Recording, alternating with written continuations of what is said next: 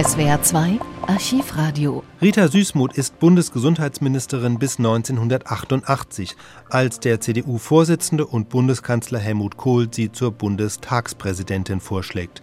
Süßmuth folgt diesem Ruf, nicht ohne zu betonen, dass sie in der AIDS-Politik weiter mitreden werde. Am 23. November 1988 gibt sie, zur Überraschung vieler, eine Abschiedspressekonferenz und zieht eine deutliche Bilanz. Unsere Grundsätze in der AIDS-Politik, die Gesunden zu schützen und die Kranken und Infizierten nicht auszugrenzen, muss man manchmal umdrehen.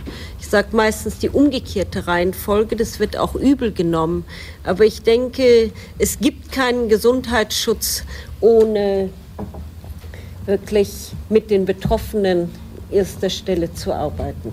Vielleicht setzt sich das auch weiterhin durch. Jedenfalls möchte ich den Streetworkern zusagen, ich komme und lass mir von Ihnen aus erster Hand berichten. Ich werde im neuen Amt eine Reihe Möglichkeiten, Menge Möglichkeiten haben, Ihre Arbeit zu unterstützen.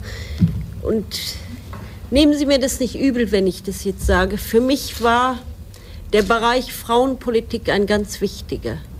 Aber wenn ich bilanziere, dann war das Allerwichtigste die AIDS-Politik. Und es hat Phasen gegeben, das wissen die Mitarbeiterinnen und Mitarbeiter hier im Haus am besten, wo wir sehr mit dem Rücken zur Wand standen. Für mich ist es ein Hoffnungszeichen von Humanität und Demokratie, dass wir hier ein gut Stück weitergekommen sind. Auch und gerade in den Reaktionen der Menschen, die viel weiter ab sind von dem Problem. Ich habe viel nachgedacht über plebiszitäre Verfahren.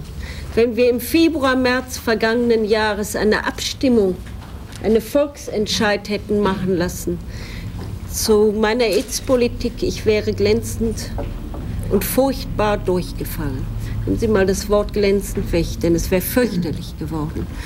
Und deswegen muss ich Ihnen sagen, setzen Sie auf Aufklärung. Die Menschen sind lernfähig und ohne diese Aufklärungsarbeit gibt es auch keine Möglichkeit überhaupt auf Demokratie zu setzen.